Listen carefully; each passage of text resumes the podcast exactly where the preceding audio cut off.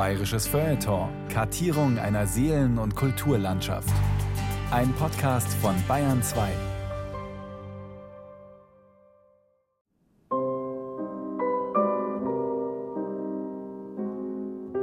München, 6. Januar 1910. Drei junge Herren betreten die Galerie von Franz Josef Brakel in der Goethestraße 64. Das Kunsthaus des gebürtigen Ungarn gilt, neben dem von Heinrich Tannhauser in der Theatinerstraße, als erste Adresse für moderne Malerei.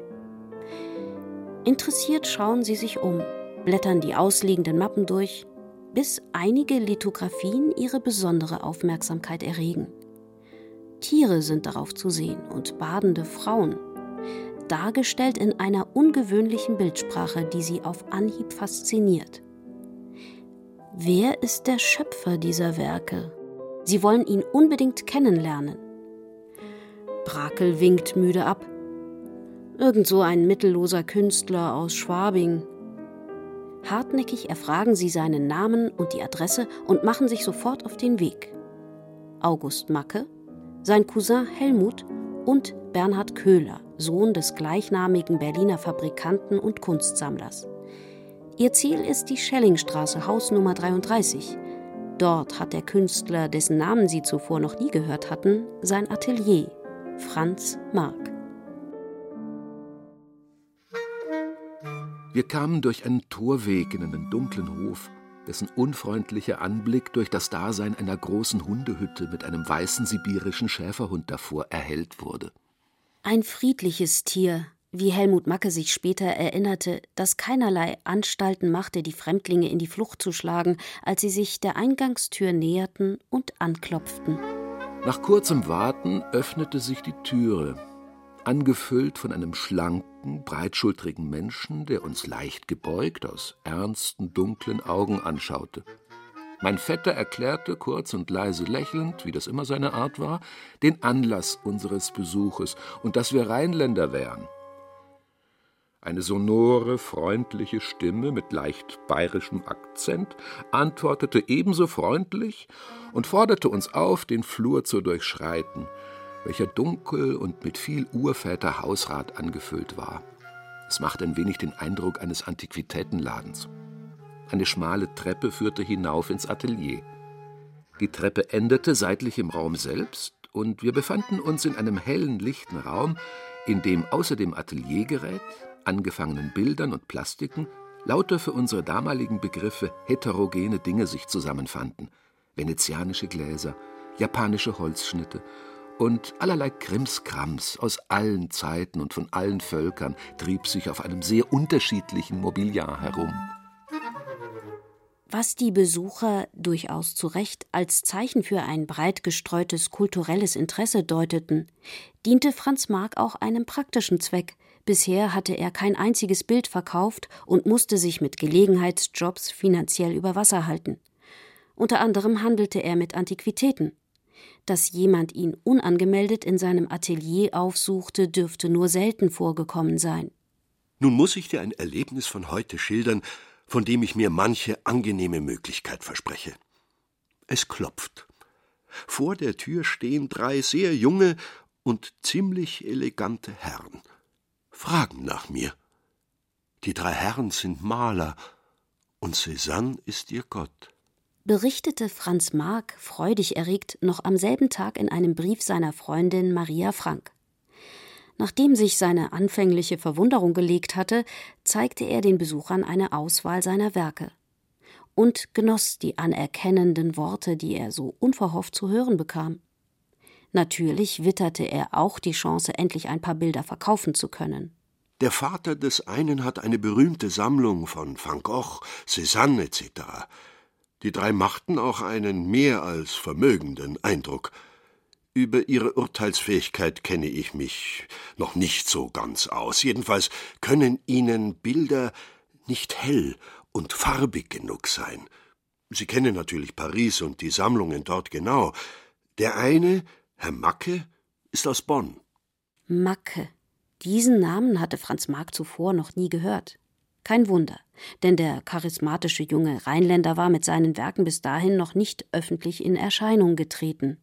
Das muss ein toller Typ gewesen sein, schwärmt die Kunsthistorikerin Clara Drenker-Nagels, Leiterin des August-Macke-Hauses in Bonn. Nicht nur von der Erscheinung ein bildschöner Mann, sondern er war wohl auch von seiner ganzen Persönlichkeit jemand, der äußerst sympathisch rüberkam. Ein ganz natürlicher, freundlicher Mensch, humorvoll, jemand, der die Sympathien im Fluge erntete und auch fähig war zu ganz uneigennütziger, echter Freundschaft. Man könnte also durchaus vermuten, dass der zurückhaltender veranlagte Franz Marc, der oft unter Selbstzweifeln und Depressionen litt, den so munter drauf losplaudernden August Macke eher argwöhnisch beäugte. Aber nein, das Gegenteil war der Fall. Eine leise Hoffnung erhellte sein Gemüt. Vielleicht finde ich hier einen Kreis von intelligenten Malern. Die Verbindung mit dem Berliner Herrn, den Namen habe ich nicht erfahren, ist auch vielleicht aussichtsreich. Jedenfalls weht in diesem kleinen Kreis eine andere Luft. Eine Luft, von der Franz Marc schon bald entscheidend profitieren sollte, in persönlicher und in künstlerischer Hinsicht. Dieser Marc, der sanfte, stille Bayer, dieser große, elegante Mann, wie Elisabeth Macke schreibt, der nachdenklich zögernd, fast tastend oder reflektiert zumindest sich der Sache nähert, an den Bildern rang, die er in den ersten Jahren noch wieder zerstörte, weil er nicht zufrieden war. Er sehnte sich nach Gleichgesinnten und scheint in August Macke sofort einen solchen Bruder im Geiste erkannt zu haben, mit dem ein Austausch auf Augenhöhe möglich wäre, vermutet der Bonner Kunsthistoriker Volker Adolfs. Macke, die rheinische Frohnatur, die nicht polternde, aber immer doch präsente Figur, spontan, also der hat ja mehr als das Doppelte der Bilder, die Mark gemalt hat, gemalt. Also eine ganz andere Produktivität, spontan, direkt, hat nicht gelitten, gezweifelt an seiner Kunst. Und offenbar auch bei dieser Gelegenheit ganz freimütig davon erzählt.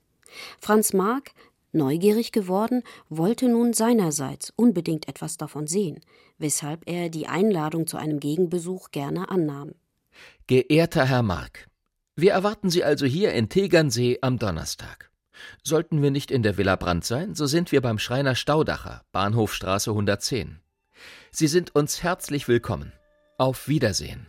August Macke. Es war ein unbeschreiblich schöner Wintertag, nachdem es vorher ununterbrochen geschneit hatte.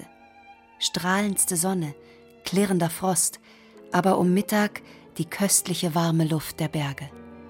Im idyllisch am Hang gelegenen Staudacher Haus, wo die Mackes seit zwei Monaten lebten, bereitete seine Frau Elisabeth an diesem denkwürdigen 22. Januar das Essen vor, während ihr Mann und sein Cousin Helmut Franz Mark und seine Freundin Maria Frank vom Bahnhof abholten. Ich ging zur Begrüßung auf die Diele und sah mich einem schönen, eigenartig südlich anmutenden Mann gegenüber – breitschultrig, mit leichten, eleganten Bewegungen, eine Pelzmütze auf dem Kopf, dunklem Haar mit Koteletten am Ohr entlang, ausdrucksvollen, starken Zügen. In der Hand einen Biedermeierstock mit silbernem Knauf. Neben ihm wie ein junger Eisbär sein Hund, der treue weiße Russi. Wir standen uns einen Augenblick sprachlos gegenüber. Ich reichte ihm die Hand hin, die er nur zögernd ergriff, ich sehe noch die Überraschung, die sich in seinen Mienen spiegelte, bis er Worte des Grußes fand.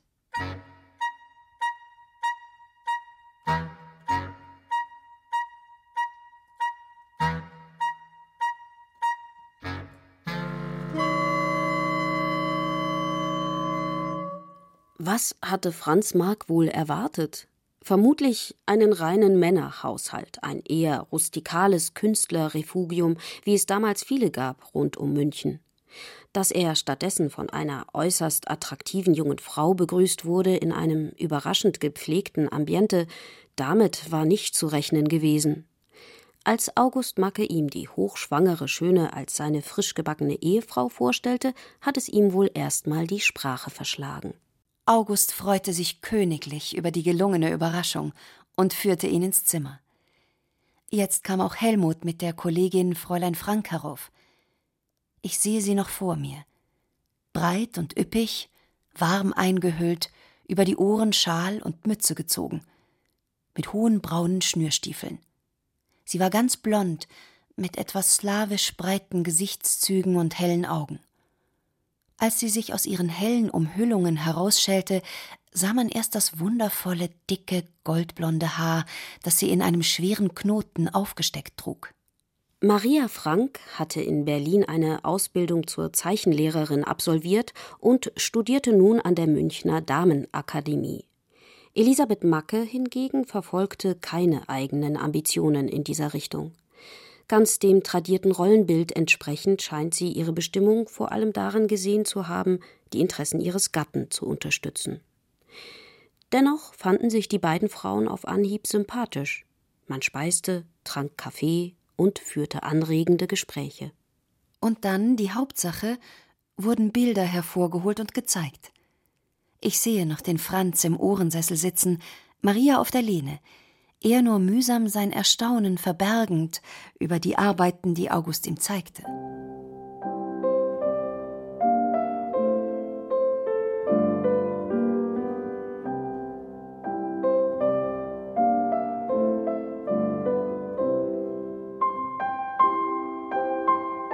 August Macke hat eben zu dieser Zeit schon Einflüsse von Matisse, von dem französischen Fauvisten aufgenommen.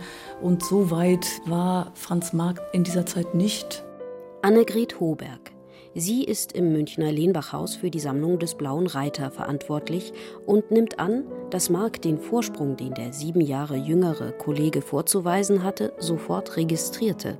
Er hat eher so ein bisschen isoliert lange Zeit vor sich hingemalt da in München und hatte eben mehr Kontakt zur Scholle und anderen so Jugendstil, Künstlergruppen, hat doch eher so in naturalistischem Stil noch gemalt und hat aber natürlich sehr nach anderen Ausdrucksmöglichkeiten gesucht. Und dieser Sprung in die Farbe ist ihm eben auch durch die Begegnung mit Macke gelungen. Welche Werke es waren, die August Macke Franz Marc damals zeigte, erwähnte seine Frau in ihren Erinnerungen nicht. Es lässt sich aber rekonstruieren. Vermutlich einige der farbintensiven Stillleben, die er gerade fertiggestellt hatte, deutlich erkennbar inspiriert von Paul Cézanne. Darüber hinaus eine Reihe von Porträts, für die Elisabeth Modell gestanden hatte. Die betörende Leuchtkraft dieser Bilder und ihre konsequent auf das Wesentliche reduzierte formale Gestaltung verrieten eine intensive Auseinandersetzung mit Edouard Manet. Franz Marc war beeindruckt. Lieber Herr Macke, Fräulein Frank und ich danken Ihnen allen noch einmal aufrichtig für Ihre herzliche Gastlichkeit. Ich halte es für einen wirklichen Glücksfall, endlich einmal Kollegen von so innerlicher künstlerischer Gesinnung getroffen zu haben. Rarissime. Wie werde ich mich freuen, wenn es uns einmal gelingen sollte, Bild an Bild nebeneinander zu stellen. Seien Sie mit Ihrer verehrten Frau und Herrn Helmut freundschaftlich gegrüßt von Fräulein Frank, die es mir besonders aufträgt, und Ihrem ergebenen Franz Mark.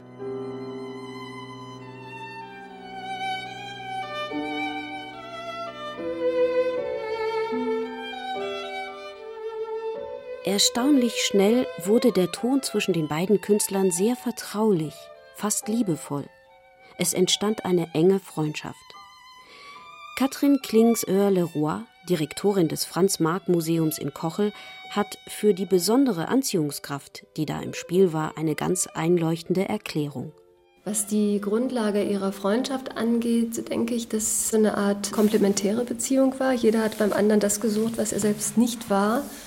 Und darüber hinaus hat auch jeder im anderen die künstlerischen Ziele, die er selbst vielleicht noch nicht erreicht hatte, bewundert. Mag sein, dass Franz Marc und Fräulein Frank die Mackes nicht nur sehr sympathisch fanden, sondern insgeheim auch ein bisschen beneidet haben. Woher nur nahm dieses fröhliche junge Paar seine so ansteckend wirkende Lebensfreude? August Macke, geboren 1887 im sauerländischen Meschede, verbrachte seine Kindheit in Köln und kam als 13-Jähriger nach Bonn. Nachdem sein Vater mit seinem Bauunternehmen Konkurs anmelden musste, sorgte die Mutter mit einer kleinen Fremdenpension für den Unterhalt der Familie. Bereits als Schüler hatte August sich in die fast gleichaltrige Elisabeth verliebt, und nie gab es auch nur den Hauch eines Zweifels, dass die beiden eines Tages heiraten würden. Schon damals hatte er mit Begeisterung gemalt und Karikaturen gezeichnet. 1905 verließ er vorzeitig die Schule und schrieb sich an der Düsseldorfer Akademie ein. Dass er Elisabeth begegnete, war insofern ein Glück für ihn, weil er damit in eine Familie kam, die wohlhabend war und die vor allen Dingen auch künstlerischem gegenüber sehr aufgeschlossen war und ihn auch sehr gefördert hat. Durch diesen Rückhalt, meint Clara Drenker-Nagels, konnte er seinen Interessen viel unbeschwerter nachgehen als Franz Marc. Nebenbei besuchte Macke in Düsseldorf die Kunstgewerbeschule, die damals von dem Architekten Peter Behrens geleitet wurde, entwarf Bühnenbilder für das Schauspielhaus und begeisterte sich für japanische Kunst. An der Akademie ließ er sich immer seltener blicken. 1906 brach er sein Studium dort enttäuscht wieder ab, aus ähnlichen Gründen wie Franz Marc wenige Jahre zuvor in München. Er hatte keine Lust mehr, staubige Gipsfiguren abzuzeichnen und sich von Professoren hämische Sprüche anzuhören über französische Taugenichtse, die sinnlos ihre Leinwände vollklecksten, statt ordentliche Bilder zu malen. Gemeint waren die Impressionisten in Paris. Eine junge Generation von Künstlern, die radikal mit akademischen Traditionen brach. Franz Marc reiste 1903 zum ersten Mal an die Seine und war beeindruckt von dem Pioniergeist, den er dort erlebte. Für moderne Zeichner und Maler ist Paris überwältigend groß und interessant. In einem Zustand ganz unausdrücklichen Behagens und Genusses streife ich durch diese wunderbare Stadt, wie ein Reh durch einen zauberhaften Wald, nach dem es sich immer gesehnt. Auch für August Macke wurde seine erste Parisreise, die er 1907 mit finanzieller Unterstützung von Elisabeths reichem Onkel Bernhard Köhler unternahm, zu einer Art Erweckungserlebnis. Sein Skizzenbuch stets griffbereit, trieb er sich in Theatern und Kabarets herum, begeisterte sich für Honoré Daumier und Henri de Toulouse-Lautrec, durchstreifte Galerien und Museen. Wenn ich im Louvre war und alles gesehen habe, zuletzt Rembrandt in seiner düsteren Größe, und komme ins Luxembourg zu Manet, Degas, Pissarro, Monet, dann habe ich das Gefühl, als käme ich aus einem Krater heraus ins Sonnenlicht, und ich bin eifrig tätig, das Geheimnis dieser Malerei herauszukriegen. Macke hat schon damals für sich dort ganz wesentliche Motive gefunden, die er auch später immer wieder thematisiert hat. Denken Sie zum Beispiel an den städtischen Flaneur, an den Spaziergänger. Das ist ja ein ganz ureigenes Motiv bei Macke, was er dann später immer weiterentwickelt hat.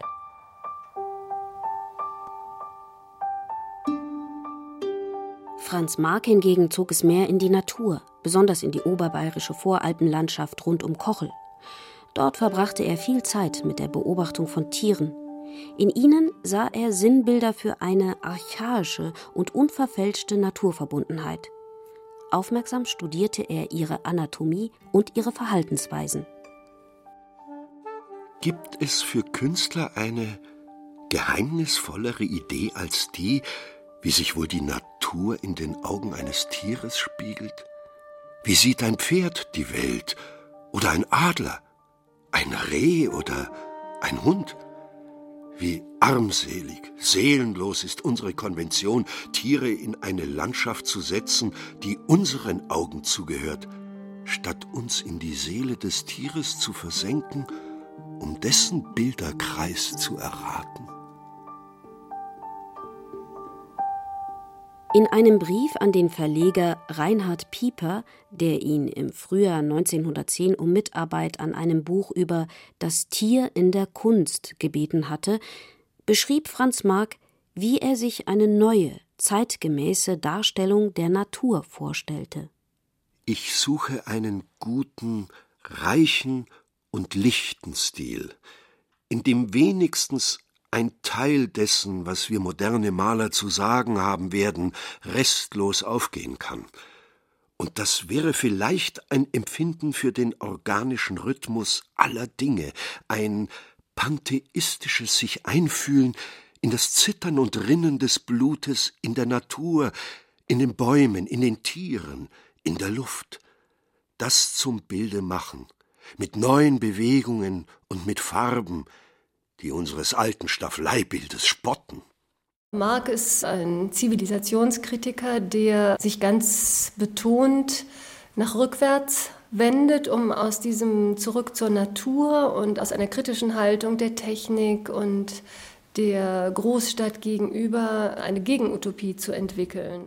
Katrin Klingsöhr-Leroy vom Franz-Marc-Museum in Kochel sieht in seinen Tierbildern Allegorien dieser Utopie. Das Tier ganz eng verwoben mit der Landschaft, das ist ja immer so das Ziel und der Mittelpunkt seines Bemühens in der Bildkomposition und es wandelt sich im Laufe der Zeit und er findet im Laufe seiner Arbeit eine immer engere Verknüpfung zwischen dem Tiermotiv und der umgebenden Natur. Von diesem Ziel, nämlich malerische Gleichnisse zu schaffen, statt die Natur rein deskriptiv abzubilden, war Franz Marc im Frühjahr 1910 allerdings noch weit entfernt. Anders als August Macke ist es ihm lange schwer gefallen, sich vom Erwartungsdruck seines bürgerlichen Elternhauses zu lösen. 1880 in München geboren, wurde er im Geiste des Calvinismus erzogen. Seine Eltern hätten es gerne gesehen, dass er wie sein Bruder eine akademische Laufbahn einschlägt. Seine ursprüngliche Absicht, Pfarrer zu werden, war durchaus in ihrem Sinne. Aber freischaffender Künstler ohne Hochschulwein? Für das, was ihr Sohn da autodidaktisch in seinem Schwabinger Atelier fabrizierte, fehlte ihnen jedes Verständnis. Und deshalb waren sie nicht bereit, ihn finanziell zu unterstützen. So kam es, dass Franz Marc ständig unter Selbstzweifeln und Geldnöten litt. Ich fühle mich oft so fremd und verstört, so fern, so fern dieser ganzen Gegenwart. Die seelische Zerrissenheit von Franz Marc offenbarte sich auch in Liebesdingen. Maria Frank, damals Kunststudentin an der Damenakademie, musste ihren geliebten Franz jahrelang mit zwei Nebenbuhlerinnen teilen. Die eine finanzierte sein Atelier und versorgte ihn mit kleineren Aufträgen. Die andere hatte ihn sogar zur Heirat überreden können.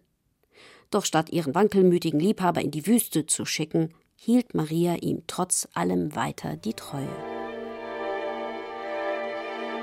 Es soll auch kein Hauch von Erbitterung meine Seele streifen bei dem Gedanken an das, was du tun willst. Ich werde dich umso tiefer und inniger lieben. Behalte du mich so lieb, wie du mich jetzt hast, mein Franzl. Ich habe dich ja lieber als alles, alles, was bisher in mein Leben trat. Unbeirrt klammerte sich die inzwischen fast 30-Jährige an die Hoffnung, dass sich das Blatt für sie eines Tages doch noch zum Guten wenden würde. Was auch geschah, allerdings erst Jahre später. Zwar ließ sich Franz Marc schon bald wieder scheiden, durfte aber als Ehebrecher beschuldigt vorerst nicht wieder heiraten. Solche Querelen waren den Mackes völlig fremd. Im April 1910 brachte Elisabeth ihren ersten Sohn zur Welt. Dank einer monatlichen Apanage, die ihr aus dem Erbe ihres verstorbenen Vaters zufloss, konnte August Macke jetzt ganz unbeschwert von finanziellen Sorgen die vielen Eindrücke verarbeiten, die er in Paris gesammelt hatte, und in aller Ruhe damit experimentieren. Ich habe nie den Kopf so voller Bilder gehabt wie jetzt schrieb er an seine Schwiegermutter Sophie Gerhard, zu der er ein sehr herzliches Verhältnis hatte. Hier in unseren Fenstern sehen überall prächtige Landschaften hinein, die wir Tag aus Tag ein sehen. Die Berge, den See und die Knospen, die schneeüberlagert auf den Frühling warten. Dann die Katze, Hunde, Pferde, Menschen. Ich glaube, hier liegt das größte Glück. Ärger hat man höchstens über die Unzulänglichkeit des Malers, das darzustellen. Auch Franz Marc, der im Februar 1910 bei Brakel erfolgreich seine erste Einzelausstellung präsentiert hatte, stand der Sinn jetzt nach einem dauerhaften Wohnsitz auf dem Land. Ich habe meinen halben Hausstand nach Sindelsdorf herausgeschafft und fühle mich so wohl und gemütlich hier, dass ich an kein München mehr denken mag. Dass Franz Marc sich diesen ersten gemeinsamen Haushalt mit Maria Frank im Voralpenland überhaupt leisten konnte, verdankte er Elisabeth Mackes Onkel Bernhard Köhler. Der hatte von August Macke fachkundig beraten, gerade damit begonnen, eine große Sammlung moderner Kunst aufzubauen. Von Marx Können war der vermögende Berliner Fabrikant so angetan, dass er ihm nicht nur mehrere Bilder abkaufte, sondern ihn darüber hinaus mit einer monatlichen Apanage unterstützte, damit er sich besser auf seine Arbeit konzentrieren konnte. Mark und Fräulein Frank bewohnten eine kleine Etage beim Schreinermeister Josef Nickel, in einem modernen, geschmacklosen Bauernhaus, im schlechtesten Stadtstil gebaut, ziemlich am Ausgang des Dorfes. Die Wohnung sei aber sehr schön gewesen, schrieb Elisabeth Macke. Direkt darüber befand sich ein großer Speicher, den Franz Mark als Atelier nutzte. Von dort aus konnte er auf Pferdekoppeln und Weiden schauen. Es trappelte und wieherte, brüllte und mute den ganzen Tag ums Haus herum. Er lebte mitten zwischen seinen Modellen. Franz Marc, da lässt sich auf vielen Ebenen etwas zu sagen. Er hat nach einer gewissen Reinigung und Erneuerung und Vergeistigung der Kunst gestrebt und hat die auf dem Weg des Tierbildes verfolgt. Während Franz Marc also der Blick hinter die Kulissen des Profanen interessierte, war August Macke eindeutig im Diesseits verwurzelt. Seine Kunst wollte er als Gesang von der Schönheit der Dinge verstanden wissen als ein malerisches Durchfreuen der Natur. Einig war er sich aber mit Franz Marc in dem Ziel, eine neue Bildsprache zu entwickeln, die beim Betrachter lebendige Empfindungen weckt, ausgelöst durch eine wechselseitige Durchdringung von Bildgegenstand, Farbe und Form. Wie das am besten zu bewerkstelligen wäre, darüber haben sie mündlich, aber auch schriftlich mit Leidenschaft diskutiert. Sie waren beide auf dem Weg und auch in Auseinandersetzung mit anderen Kunstströmungen, haben zusammen eben äh, Ausstellungen zum Kubismus gesehen, haben mit Walden die Futurismusausstellung aufgebaut, den Deutschen Herbstsalon, haben zusammen Robert Delaunay in Paris besucht. Also die Rezeption der Kunst, die entstand in ihrer Zeit und die sie dann in ihre Bildwelt projizierten, die haben sie gemeinsam wahrgenommen, auch wenn sie daraus unterschiedliche Folgerungen gezogen haben, über die sie sich auch konträr ausgetauscht haben. Dass das so gut funktionierte, erklärt sich Volker Adolfs mit der Bereitschaft der beiden, ihre unterschiedlichen Weltsichten als etwas Bereicherndes zu betrachten, aber auch als Herausforderung, die eigenen Standpunkte in der Auseinandersetzung mit dem anderen zu schärfen. So sah Marke die Welt als letztlich glückhafte Harmonie als eine Art irdisches Paradies, obwohl eben auch melancholische Momente des Flüchtigen da drin war, des Vergänglichen dieses Paradieses. Und bei Marc war es eben diese Sehnsucht, die Hoffnung auf eine andere geistige, reinere Welt. Also rein sein ist alles, schrieb er einmal. Also Marx Hoffnung auf eine andere, jenseitige, geistige, bessere Welt ist kein falsches Halsversprechen, genau wie Mackes Entwurf, ein übereinstimmendes Mensch mit der Natur in einem fast irdischen Paradies, keine falsche Idylle ist, denn sie finden dafür künstlerische Mittel, die diese Vision in einer neuen Weise in die Gestalt der frühen Moderne eintragen, äh, dass sie auch inspirierend auf die Kunst zurückgewirkt haben. Und jeder für sich sozusagen hat seine Qualitäten ganz entsprechend dem eigenen Ansatz und der eigenen Welterfahrung. Diese Woche war ich in München und lernte bei Tannhauser die ganze neue Künstlervereinigung kennen. Jawlensky, Kandinsky etc. Für München sind die Leute sehr, sehr gut. Ein kurzer erster Eindruck, den August Macke Franz Marc im Spätherbst 1910 von der zweiten Ausstellung der neuen Künstlervereinigung München übermittelte. Auf Anregung der russischen Malerin Marianne von Werewkin hatte sich diese Gruppe im Jahr zuvor gegründet, um avantgardistischer Kunst im eher konservativen München öffentlich mehr Gewicht zu verschaffen. Neben den Werken der Mitglieder, darunter auch Adolf Erbslö, Alexander Carnold und Alfred Kubin, wurden Werke französischer Fauvisten und Kubisten gezeigt, wie Georges Braque und André Derain sowie von Pablo Picasso. Ganz München war in Aufruhr. In allen Zeitungen Kritiken von unglaublicher Gemeinheit und Verständnislosigkeit. Wunderte sich Elisabeth Macke. Wenn man die Ausdrücke bedenkt, mit denen die Kritiker über die armen Maler herfielen, so könnte man glauben, die ganze Vereinigung hätte sich aus entlaufenen Tollhäuslern zusammengesetzt. Jedenfalls war es für uns damals ein großes künstlerisches Erlebnis gegenüber den langweiligen Riesenausstellungen im Glaspalast und der Scholle. Franz Marc hatte bereits die erste Ausstellung der Gruppe im Jahr zuvor gesehen. Schon damals war er sehr begeistert gewesen von diesen neuartigen Bildern, von der spirituellen Kraft, die ihre expressive Farbigkeit ausstrahlte. Eigentlich wollte er sofort Kontakt aufnehmen zu den Künstlern. Ich riet ihm noch zu warten, ob die Bilder standhalten würden. Sie schienen mir etwas so Unerhörtes zu sein, dass man ebenso gut den Beginn eines Aufstiegs wie das Gegenteil vermuten konnte. Doch das war wohl nicht der eigentliche Grund, weshalb die kluge Maria ihrem Franz Zurückhaltung empfahl. Sie scheint gespürt zu haben, dass es ihm zum damaligen Zeitpunkt nicht gut getan hätte, in den Sog einer so radikal vorpreschenden Künstlergruppe zu geraten. Jetzt, ein Jahr später, wagte er sich aus der Deckung und bezog in einem Brief an den Verleger Reinhard Pieper eindeutig Position.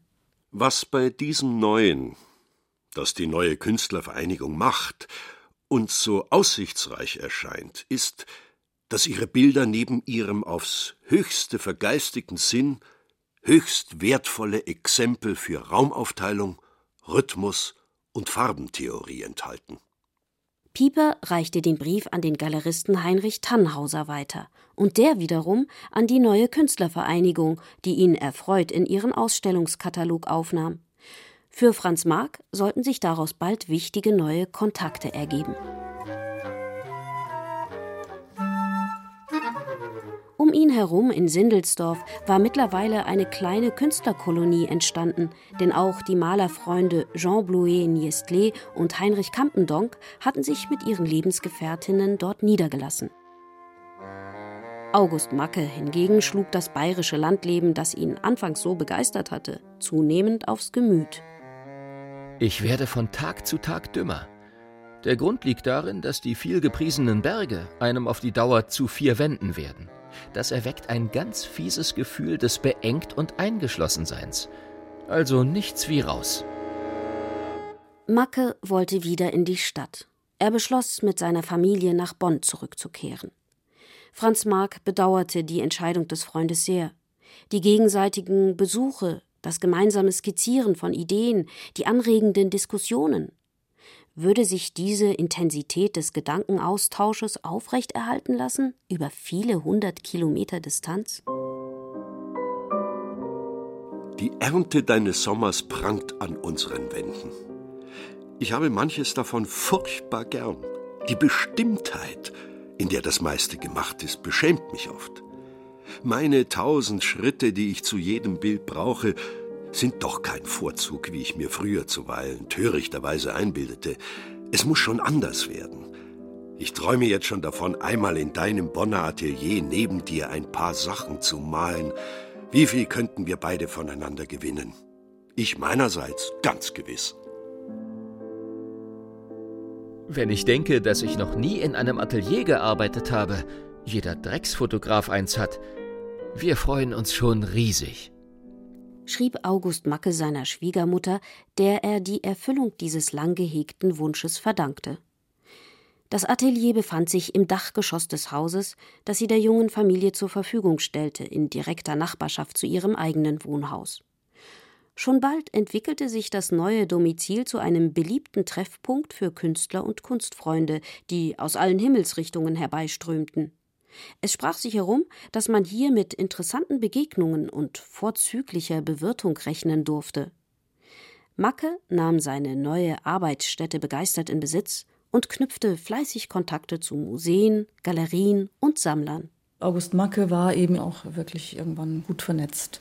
Und gerade im Rheinland, in Wuppertal, in Köln, in Essen, in Bonn hat sich so eine Sammlerszene für die Avantgarde entwickelt. Das waren alles Anknüpfungspunkte damals, die man nutzen konnte. Franz Marc kümmerte sich um entsprechende Kontakte in München. Ausführlich korrespondierten die Freunde aber auch über kunsttheoretische Fragen, zum Beispiel über die Wirkmechanismen der Farbe. Bis in kleinste Details erörterten sie denkbare leitmotivische Zuordnungen und dachten über Strukturen nach, die sich daraus ergeben könnten, auch im Vergleich zu musikalischen Kompositionsprinzipien, angeregt durch Werke von Arnold Schönberg. Ich werde dir nun meine Theorie von Blau, Gelb und Rot auseinandersetzen, die dir wahrscheinlich ebenso spanisch vorkommt wie mein Gesicht. Schrieb Franz Marc im Dezember 1910 an den Freund in Bonn. Blau ist das männliche Prinzip, herb und geistig. Gelb das weibliche Prinzip, sanft, heiter und sinnlich. Rot die Materie, brutal und schwer. Und stets die Farbe, die von den beiden anderen bekämpft und überwunden werden muss. Es gelingt mir allmählich, die Farbe zu organisieren, sie vollkommen zum Werkzeug des künstlerischen Ausdrucks zu machen, ohne jede Rücksicht auf Wahrscheinlichkeit und Lokalfarbe. Aus braunen wurden rote, gelbe und blaue Pferde, die Franz Marc in zunehmend abstrahierender Formensprache zu symmetrisch arrangierten Gruppen zusammenfasste, eingebettet in farblich korrespondierende Flächen, die nur noch entfernt an eine Landschaft erinnerten. Derweil widmete August Macke sich den schönen Aspekten des Stadtlebens. Gärten und Parks gehörten zu seinen bevorzugten Sujets, ruhige Inseln, abgeschottet vom Lärm und der Hektik der modernen Zeit. Im Kölner Zoo studierte er aufmerksam die Begegnung von Menschen und Tieren in domestizierter Natur. Und er munterte den Freund in der Ferne Gib deiner Zeit Tiere, vor denen man noch lange steht. Die Hufschläge deiner Pferde mögen hallen bis in die fernsten Jahrhunderte. Franz Marc war inzwischen Mitglied der neuen Künstlervereinigung München geworden. Im September 1911 berichtete er August Macke unter dem Siegel der Verschwiegenheit von einem vielversprechenden neuen Projekt. Wir wollen einen Almanach gründen, der das Organ aller neuen, echten Ideen unserer Tage werden soll. Malerei, Musik, Bühne etc. Er soll zugleich in Paris, München und Moskau erscheinen. Deine alten Pläne, vergleichende Kunstgeschichte zu treiben, haben hier ihren Platz. Wir werden alte Glasbilder, französische und russische Volksblätter bringen, neben fremden und eigenen neuen Sachen. Wir erhoffen so viel Heilsames und Anregendes davon, auch direkt für die eigene Arbeit, zur Klärung der Ideen, dass dieser Almanach unser ganzer Traum geworden ist. Mir tut es unendlich leid, dich nicht hier zu haben bei den langen Abenden, an denen wir alles durchsprechen. Kurz entschlossen reiste Macke wenig später nach Bayern und gesellte sich dazu. Es war die Geburtsstunde des Blauen Reiter, auch Maria Frank und Elisabeth Macke waren dabei, als die Redaktion für den Almanach im sogenannten Russenhaus in Murnau tagte, wo Wassili Kandinsky sich mit seiner Lebensgefährtin Gabriele Münter niedergelassen hatte. Kandinsky hatte etwas Mystisches, Fantastisches an sich, gepaart mit seltsamem Pathos und einem Hang zur Dogmatik. Seine Kunst war eine Lehre, eine Weltanschauung. August Macke schätzte die künstlerische Kreativität des Russen. Seine Thesen zur reinigenden Kraft des Geistes, der die Welt vom Würgegriff des Materiellen erlösen sollte, fand er aber verstiegen. In Karikaturen hat er ihn gerne verspottet. Offenbar fühlte Macke sich in diesem Kreis auch nicht ausreichend wertgeschätzt. Zum Almanach steuerte er einen Aufsatz bei und sorgte dafür, dass Bernhard Köhler das Ganze finanzierte. Erst auf die ausdrückliche Bitte von Franz Mark hin gab er zwei seiner Werke zur Reproduktion frei. Bei der ersten Ausstellung des Blauen Reiter war er mit drei Bildern vertreten. Gesehen hat er diese Schau im Kölner Gerionsclub, wo sie ab Januar 1912 gezeigt wurde. Lieber Franz, es war wieder sehr interessiertes Publikum da, und es wurde schwer geredet über die Bilder. Von deinen Sachen war ich ziemlich enttäuscht. Ich hatte bei allem ein Gefühl des Unfertigen, Gewollten und nicht ganz Gekonnten. Die großen Worte vom Beginn des großen Geistigen klingen mir immer wieder in den Ohren. Kandinsky mag das persönlich sagen und vieles andere von Umwälzung. Mir ist das besonders nach dieser Ausstellung unsympathisch. Lieber August, der blaue Reiter hat dir ja recht schlecht geschmeckt. Manches fühle ich wohl mit, nur nicht mit diesem Ressentiment dagegen. Mehr mit dem heißen Wunsche, vor allem was mich betrifft, es besser zu machen. Dass die Bilder unfertig sind und nicht ganz gekonnt, das weiß ich. Darum bat ich dich auch um dein offenes Urteil. Schimpft aber ruhig auf euren blauen Franz weiter, der euch liebt und dasselbe mit seinem Weibe von euch erhofft. Lieber Franz, ich bin ganz froh, dass du meinen Brief nicht zu ernst genommen hast. Ich resoniere nicht gegen den blauen Reiter, sondern gegen verschiedene lahme Stellen an seinem Pferd. Schließlich muss einer resonieren. Ihr seht sonst wahrhaftig zu blau. Und nun sah ich, dass ich dich warnen musste, als blauer Reiter zu sehr an das Geistige zu denken. Die Auseinandersetzung mit den Themen des Blauen Reiter lieferte aber auch August Macke wichtige Anregungen. Bilder wie Der Sturm, das in dieser Zeit bei einem Besuch in Franz Marx Sindelsdorfer Atelier entstand, zeigen das besonders deutlich. An der unterschiedlichen Weltsicht der beiden Künstler änderte das freilich nichts, meint Volker Adolfs. Es gibt für mich einen sehr interessanten Vergleich. Das ist ein Bild von Mark, Greben Klostergarten und der kleine zoologische Garten von Macke, beide Bilder im Lehmbachhaus München. Das Bild von Mark hat mit einem Klostergarten, mit einem geschlossenen Hortus Conclusus gar nichts zu tun, sondern es ist ein offenes Feld der Energien, eine unendlich fortsetzbare Naturszenerie, die Mark entfaltet und in das er das Reh hineinsetzt, wie ein Opfer ähm, sozusagen verbogen fast in die Strahlenbündel einer sich ausdehnenden Natur, während es beim Macke eine domestizierte Natur. Es ist der Park, der Garten, der Zoo, in dem der Mensch zusammen mit dem Tier und der Landschaft eben eine harmonische, im Schaunen, Genießen vereinte Welt entfaltet. Und das sieht man an so einem Vergleich sehr, sehr deutlich, auch wenn die Bilder von der gleichen farbigen Intensität, der Strahlkraft, der Klangpracht der Farbe überzeugt sind und sie auch vermitteln. Hier deutete sich bereits der Einfluss des französischen Kunsttheoretikers und Malers Robert Delaunay an. Seine prismatisch schillernden Farbexperimente hatten August Macke und Franz Marc schon bei der ersten Ausstellung des Blauen Reiter mit Bewunderung studiert und begeistert aufgegriffen. Im Sommer 1912 wurde die Freundschaft der beiden erneut auf eine harte Bewährungsprobe gestellt. Mark und Kandinsky reagierten verärgert, als nicht alle Künstler des Blauen Reiter bei der internationalen Kölner Sonderbundausstellung Aufnahme fanden, an der August Macke beratend mitgearbeitet hatte. Dass sie daraufhin eine Gegenausstellung der Zurückgewiesenen in Herwart Waldens Sturmgalerie in Berlin veranstalteten, fand Macke kindisch und taktisch unklug. Lieber Franz, die Künstler zu bestimmen, muss man schließlich der Direktion einer solchen Ausstellung überlassen. Wer hat euch denn bei Gott dazu aufgereizt, plötzlich diese hirnverbrannten Krachschlägereien anzufangen? Das lächerlichste ist aber, dass keiner von euch die Ausstellung sah, und du in dem Misthaufen von Sindelsdorf polemisierst gegen eine Sache, die du gar nicht kennst. Als sich die Freunde wenige Monate später trafen, um ein schon lange geplantes Projekt zu verwirklichen, nämlich in Mackes Bonner Atelier ein großes gemeinsames Bild zu malen, waren diese Streitereien längst ad acta gelegt. Clara Drenker-Nagels. Sie haben dann dieses Wandbild mit Ölfarbe direkt auf dem Putz dieser Wand gemalt, eine Paradieszene. Und äh, dieses Bild kann man als programmatisches Bild für das Werk beider sehen, denn beide hatten ja als Leitidee in ihrem Werk eine Vorstellung vom Paradies. Und damit eine Sehnsucht ins Zentrum ihrer künstlerischen Arbeit gerückt, die um 1900 sehr verbreitet war.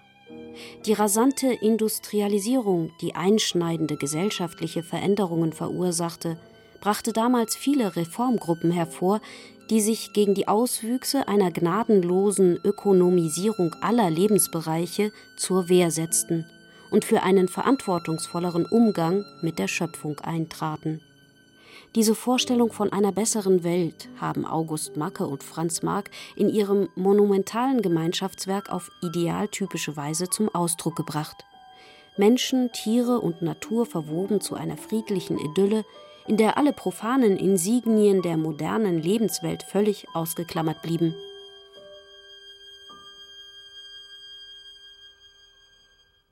Beide Künstler hatten sich inzwischen gut auf dem Kunstmarkt etabliert.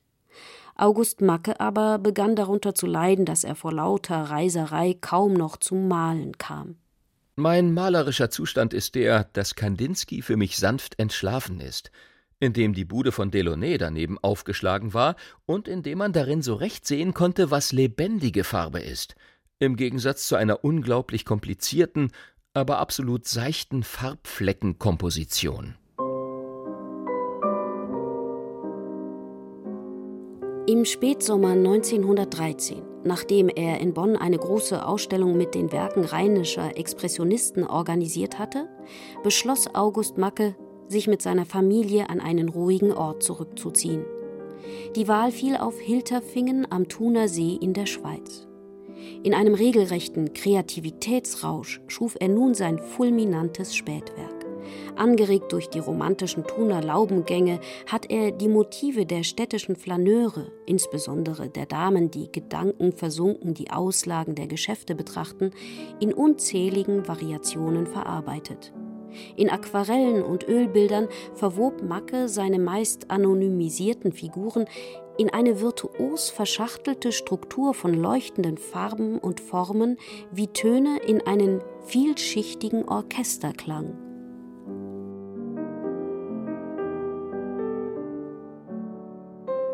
Auch Franz Marc hat in dieser Zeit einige seiner bedeutendsten Werke geschaffen, darunter Die Rehe im Walde, Tierschicksale und kämpfende Formen.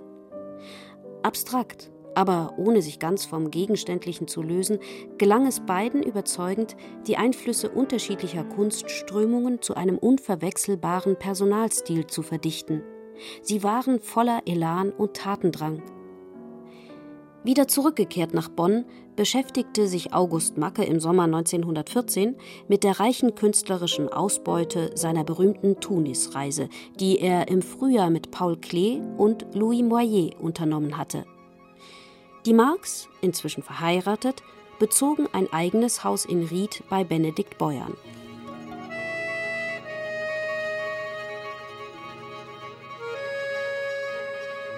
Derweil verdüsterte sich die politische Großwetterlage schlagartig. Am 1. August begann der Erste Weltkrieg. August Macke und Franz Marc meldeten sich freiwillig zum Dienst an der Front. Mit diesem großen Krieg wird mit vielem anderen, das sich zu Unrecht in unser 20. Jahrhundert hinübergerettet hat, auch die Pseudokunst ihr Ende finden, mit der der Deutsche sich bislang gutmütig zufrieden gegeben hat. Um Reinigung wird der Krieg geführt und das kranke Blut vergossen. Es gab einige Künstler, die mit Begeisterung in den Krieg gegangen sind und dabei auch bestimmte pathetische, zuweilen auch patriotische Vorstellungen hatte. Franz Marc gehört dazu. Der Kunsthistoriker Uwe Schnede ist davon überzeugt, dass diese Begeisterung bei Marc sehr viel ausgeprägter war als bei August Macke und vielen anderen seiner Malerfreunde. Kandinsky konnte Franz Marc überhaupt nicht verstehen, dass der für den Krieg war um der Reinigung der Gesellschaft willen, weil, so Kandinsky, damit doch schließlich Opfer verbunden seien. Und auch Paul Klee konnte Mark bald nicht mehr verstehen und hasste ihn eigentlich in der Offiziersuniform, mit der er da stolz herumlief. August Macke scheint eher aus patriotischem Pflichtgefühl in den Kampf gezogen zu sein. Etwas Abenteuerlust war wohl auch im Spiel, jedenfalls zu Beginn. Warum aber hat der eigentlich friedliebende Franz Marc diesen grausamen Krieg so lange verteidigt? Als notwendiges Blutopfer, wie er in seinen Briefen aus dem Feld immer wieder schreibt, um dekadentes materialistisches Denken auszumerzen zugunsten höherer geistiger Tugenden. Eine Frage, mit der sich Kunsthistoriker lange Zeit nur ungern beschäftigen wollten. man mag sich auch nicht gern die hochgeschätzten Avantgarde-Künstler in Uniform vorstellen und mit der Knarre. Das heißt ja, dass man sich vorstellen muss, dass Franz Marc begeistert mit dem Kriegsgerät schießt auf die da drüben auf der anderen Seite und auf der anderen Seite sind aber die französischen Freunde auch und Künstler. Die schießen mit einmal aufeinander.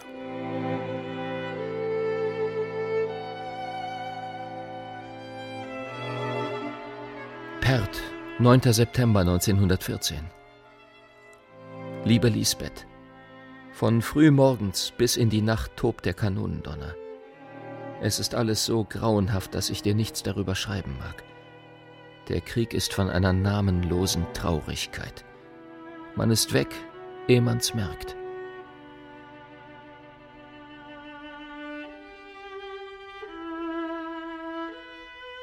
Am 26. September 1914 fiel August Macke im Alter von 27 Jahren bei Perth-les-Hurlus in der Champagne.